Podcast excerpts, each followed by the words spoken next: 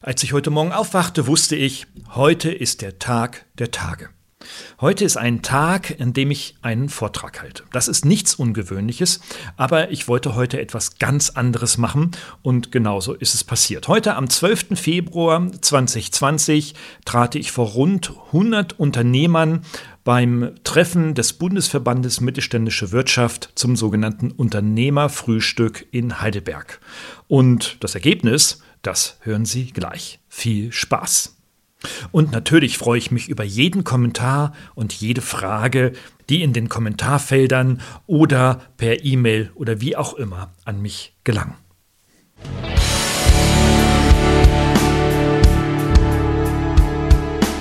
Suchen Sie nach digitalen Strategien für Ihr Unternehmen? Glauben Sie, dass Internet Ihre Kinder schlau macht?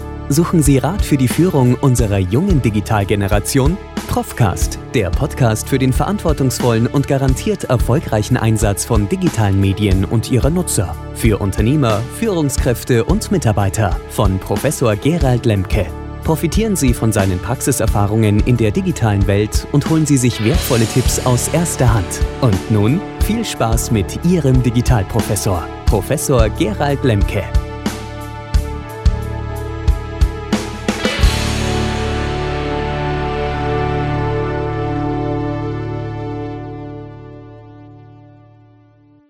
Liebe Unternehmerinnen, liebe Unternehmer, ich bin ein Mensch der Öffentlichkeit und ich werde heute etwas erzählen, Ihnen in diesem vertrauten Rahmen, das ich noch nie in der Öffentlichkeit erzählt habe. Und nicht nur, dass ich das Ihnen erzähle, sondern ich werde das auch öffentlich publizieren. Deswegen nehme ich das auf, was ich hier erzähle und alles, was Sie sagen, nehme ich auch auf. Also seien Sie lieber still, weil das geht dann heute Abend dann in den Podcast-Kanal. Wie Sie dazu kamen, erzähle ich Ihnen nachher. Ähm, meine Kindheit war keine einfache. Steht zwar heute als Professor für Digitalisierung vor Ihnen, aber ähm, als ich mit acht Jahren erfuhr, dass ich ähm, ein Kind gezeugt auf einem Schützenfest von zwei betrunkenen Eltern wurde, ähm, dachte ich, naja, das ist ja nicht das, wie du gerade liebevoll gerade aufgewachsen bist. Und in dieser Zeit war es dann auch so, dass man so langsam mit acht, neun Jahren ja auch mitkriegt, was denn zu Hause so passiert. Und meine Eltern sind untereinander auch nicht sehr liebevoll miteinander umgegangen und äh, haben sich oft gestritten. Sie haben sich geprügelt, geschlagen und haben dann gesagt, irgendwann als ich 10, 11, 12 war, Junge, wir bleiben so lange zusammen als Familie, bis du deine Schule beendet hast. Ob das mit 15 in der Hauptschule ist oder mit 17, 18, 19 denn auf dem Gymnasium. Als ich dann irgendwann mit Ach und Krach aufs Gymnasium kam, und zwar auch nur, weil mein Vater sich im Elternbeirat engagiert hat, ähm, bin ich das, was wir von unseren jungen Leuten heute und von ihren Kindern wahrscheinlich auch kennen, war das nicht alles sehr einfach.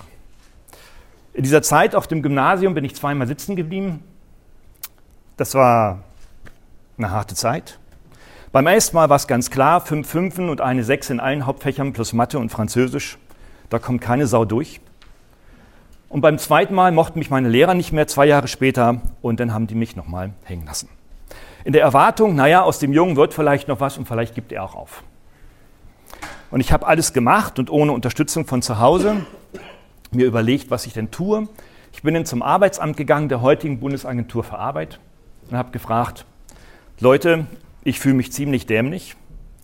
Zweitens, ich habe auch keine besonderen Interessen außer Hard Rock und Heavy Metal zu hören und auch zu machen. Und drittens, ich hätte von euch gerne einen Tipp, was ich denn machen könnte, wie ich mich denn in dieser Gesellschaft einbringen könnte. Da haben die gesagt, ja, da haben wir so einen Test. Dann habe ich so einen ganzen Tag so einen Test gemacht, Fragen beantwortet, einen Aufsatz geschrieben. Ich kann mich noch super gut daran erinnern, dann habe ich so einen Meter Draht gekriegt, so einen 2 mm Draht, aus dem musste ich etwas formen. Das Ergebnis dieses Tests war dann eine Woche später, also handwerklicher Gestalter wirst du nicht, denn das, was du aus dem Draht gebogen hast, ist, wissen wir nicht. Das mit dem Aufsatz schreiben, das kriegst du auch nicht auf die Reihe. Ähm, da waren so viele Fehler drin, das passt gar nicht. Naja, und mit den MINT-Fächern, den sogenannten mathematischen und physikalischen und chemischen Fächern, das lassen wir auch lieber gleich sein. Wir würden dir ähm, eine Ausbildung zum Krankenpfleger empfehlen. Da habe ich gesagt, naja, krank bin ich nicht und pflegen kann ich mich jetzt auch nicht. Naja, also habe ich weitergemacht. Ich habe also irgendwie dann diese Schule, dieses Gymnasium durchgezogen und habe dann 1987 ähm, mit zweimal sitzen geblieben, äh, innerhalb von drei Jahrgängen dieses Abitur mit Ach und Krach gemacht, mit einer 3, und dahinter, das sage ich jetzt mal nicht öffentlich. Ähm, dann ging der Weg weiter in eine Ausbildung. Ich habe dann erstmal Industriekaufmann gelernt in einer strukturschwachen Gegend in Niedersachsen, in der ich groß geworden bin. Ähm, da gab es VW und dieses Unternehmen, VW wollte mich nicht, also bin ich in dieses Unternehmen gegangen. Und diesem Unternehmen hat man mir ähm, zwei Tage nach der Probezeit von drei Monaten, hat mir der Chef erzählt, als ich auf ihn zugegangen bin und sagte, ich fühle mich ziemlich äh, ja, äh, unbequem hier. Ähm, das ist sogar ein Scheißladen. Und so wie äh, ich mich hier geführt fühle, fühle, ist das eine große Katastrophe. Da hat er gesagt, das ist mir eigentlich ziemlich egal. Entweder du machst das, was ich und wir dir hier sagen, oder du gehst. Und das war so nach der Probezeit und mir war klar, wenn ich jetzt hier abhaue, dann wird das mit meinem Leben nichts mehr. Ich muss das durchziehen. Und habe dann drei Jahre in einem großen Lebensmittelunternehmen den Industriekaufmann gelernt. Bin dann zur Bundeswehr gegangen, von Regen in die Traufe. Das war damals Pflichtdienst, zwölf Monate. Und da habe ich mir dann von meinen Ausbildern, den Unteroffizieren und Stabsunteroffizieren anhören müssen, naja, also das mit dem Abitur vergessen wir hier mal, ja, hier musst du robben. Ich war bei den Panzern beim Leopard 2 Richtschütze. Als ich dann irgendwie 24, 25 Jahre alt war, dachte ich irgendwie so, boah, das wird nichts mehr. Und was haben wir für Menschen heute? Die jungen Leute heute, die ich auch in den Vorlesungen habe oder mit denen wir arbeiten, die Sie auch suchen im ganzen Fachkräftekrieg, im War of Talents, in dem Sie unterwegs sind, haben so eine, vielleicht nicht so eine Geschichte erfahren, aber die haben etwas nicht erfahren, was ich gelernt habe. Ich habe nämlich unternehmerische Tun gelernt. Niemals aufgeben. Immer weitermachen. Mit Krisen umgehen, wie wir es gerade wunderbar gehört haben. Mit Krisen nicht nur umgehen, sondern in den Krisen sogar Chancen sehen. Und irgendwann später im Leben sogar aus der Krise sogar bewusst etwas machen. Nicht nur unbewusst reagieren, sondern aktiv. Und ich zu meiner Frau sage ich immer, du, ich werde irgendwann in meinem Leben noch mal ein Buch schreiben und dieses Buch wird heißen Kraft durch Krise. Wie ich aktiv eine Krise initiiere, damit da etwas in Bewegung kommt. So immer, wenn Sie das kennen, zu Hause mit Ihrem Lebenspartnerin, mit Ihrem Lebenspartner oder Ihrer Lebenspartnerin zu Hause sitzen und irgendwie alles flutschen, alles ist super und Sie sind total glücklich in Ihrem Haus, drei Passat vor der Tür und ein Q7 und die Kinder machen ihr Abitur und alles läuft und Sie müssen gar nicht sehr viel machen, dann sollten Sie aufmerksam werden und sagen, das läuft mir hier zu glatt. Wir müssen da mal eine Krise machen. Sie könnten beispielsweise als Ehemann denn zu Ihrer Frau sagen, du, ich habe eine andere kennengelernt. Ob das stimmt oder nicht, spielt keine Rolle. Und Sie gucken mal, was da so passiert. Wie Ihre Frau reagiert. Und Sie müssen ganz ernst und ganz bitter gucken. So habe ich es mit meiner Frau auch gemacht. Und ich mache das immer wieder. Mittlerweile kennt sie den Trick und das ist ein Running Gag. Und dann streiten wir uns zwei Tage und dann haben wir so eine Streitkultur, wo wir dann sagen, okay, jetzt reden wir erstmal eine Woche nicht miteinander. Und meine Tochter kommt dann auf mich zu mit zehn Jahren heute und sagt, Papi, warum redest du mit der Mami nicht? Geh doch mal wieder hin. Ich sage, nein, das haben wir noch nie gemacht. Das kommt erst nach einer Woche.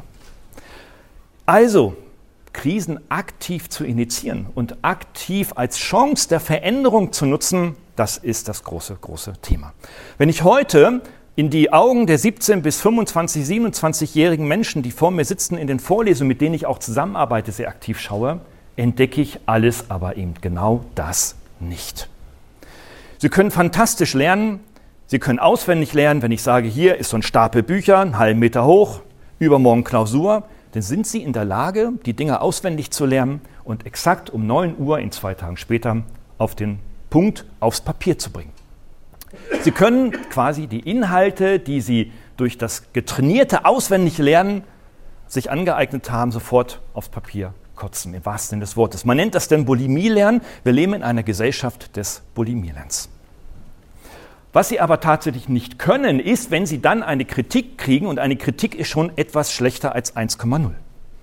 Wenn Sie dann also ein 1,5 kriegen, dann stehen Sie heute bei mir im Büro und sagen, Herr Lemke, da muss was schiefgelaufen sein. Sie haben die Fragen falsch formuliert, weil ich hatte immer eine 1,0. Ich habe immerhin auch Abi in Hessen gemacht. Aber auch die bayerischen und auch die baden-württembergischen Abiturienten stehen im Büro. Also es sind eben nicht nur die hessischen. Sie bringen also im Grunde genommen irgendwie ein verändertes Werteverhältnis, Werteverständnis mit. Und das kennen Sie als Unternehmerin und als Unternehmer auch, wenn Sie junge Leute haben in den Personaleinstellungsgesprächen, dann sagen die Ihnen auch erstmal, naja, wie viele Urlaube habe ich im Tag, äh, im Jahr? Ähm, kann ich im ersten Jahr ein Sabbatical machen? Und ich hätte gerne heute schon den Vertrag, komme aber erst in einem halben Jahr, weil ich möchte noch gerne nach Australien und nach Neuseeland Äpfel pflücken. All das erleben wir. Und diese ganzen Geschichten, die habe ich einmal aufgeschrieben, weil die Zeit ist ja knapp. Die habe ich aufgeschrieben in einem kleinen Buch, das im letzten Jahr, im letzten Sommer erschienen ist. Verzockte Zukunft. Ich habe so ein paar Flyer mit. Die können Sie sich dann gerne mitnehmen. Ich lege die irgendwie hier vorne hin. Verzockte Zukunft, wie wir das Potenzial unserer jungen Leute verspielen. Warum sage ich Ihnen das? Weil in diesem Buch die Grundlage und die Erkenntnis ist, wie diese jungen Leute nicht nur ticken, sondern was sie als Unternehmer und als Unternehmerin tun können, um Verständnis für diese jungen Leute, so wie sie heute ticken, in ihrem Werteverständnis, in ihrem Arbeitsverständnis zu gewinnen. Weil nur dann haben sie auch eine Chance, dass diese Leute erstens zu ihnen kommen, weil die können sich das heute alles aussuchen, ich weiß, wovon ich da rede, die müssen nicht zu Ihnen kommen. Die haben alle Chancen, ein cooles Stink-Profil, ein cooles LinkedIn-Profil und Sie müssen keine Bewerbung mehr schreiben. Und wenn Sie dann aber erst bei Ihnen sind, wenn Sie es also irgendwie hingekriegt haben, einen 24-jährigen Bachelor-Absolventen mit irgendwie 70.000 Euro Bruttogehalt plus noch zwei Autos und vier Smartphones und ein Fenster mit zwei Büro und anderen Statuten zu gewinnen, müssen Sie den auch noch halten. Und da sagen meine Studenten, ach Herr Lemke, wissen Sie was, ich gucke mir das mal so ein Jahr an und wenn mir das da gefällt, dann bleibe ich da. Und wenn mir das nicht gefällt, dann aktiviere ich mein Zink-Profil wieder, dann bin ich auch wieder weg. Das heißt nicht nur, dass Mitarbeiter gewinnen ist eine Herausforderung heute schon und in Zukunft noch stärker, sondern die Mitarbeiterbindung ist ein großes Problem heute. Und das ist ein riesen, riesen, riesen Thema. Ähm, ich habe mir überlegt, was kann ich Ihnen denn da für Tipps eigentlich geben mittlerweile? Eins muss sich verändern meiner vollen Überzeugung her. Wir können heute mit dem Führungsverständnis, so wie ich groß geworden bin, so in meiner Sozialisation, so wie ich geführt wurde über Befehl und Gehorsam, über hierarchische Ebenen und Funktionen, ich Chef, du nix, und ähnliche tradierte Verhaltensmuster und Führungsmuster, heute die jungen Menschen nicht mehr führen und noch viel dramatischer, wir können auch, glaube ich, die Unternehmen heute so nicht mehr führen. Das heißt also, die Frage nach, wie gewinne ich denn junge Mitarbeiter oder überhaupt Mitarbeiter grundsätzlich und wie muss ich kommunizieren nach außen, ist keine Frage, mache ich Social Media, ja, nein, muss ich Insta machen, ja, nein, muss ich in Facebook rein, ja, nein. Das sind Detailfragen. Die Frage ist, wie stelle ich eigentlich mein Unternehmen mit meinen Werten, mit meinen unternehmerischen Werten nach außen dar? Und die Frage, wie man sowas kommuniziert, das macht Herr Kühne ihm mit einer Videokampagne. Oder andere. Also müssen wir uns doch eher die Frage stellen, naja, wie schaffe ich eigentlich meine, mein Unternehmen zu einer Arbeitgebermarke? Und das ist alles andere als trivial, weil das haben wir nie gelernt. All die, die irgendwann mal BWL studiert haben oder ähnliches, haben das nie gelernt, die Informatiker schon gar nicht. Ähm, wir müssen uns also damit beschäftigen, was ist meine Unternehmermarke und dafür brauche ich eine Botschaft und diese Botschaft müssen Sie herausarbeiten. Meine Botschaft ähm, an Sie ist ein Angebot.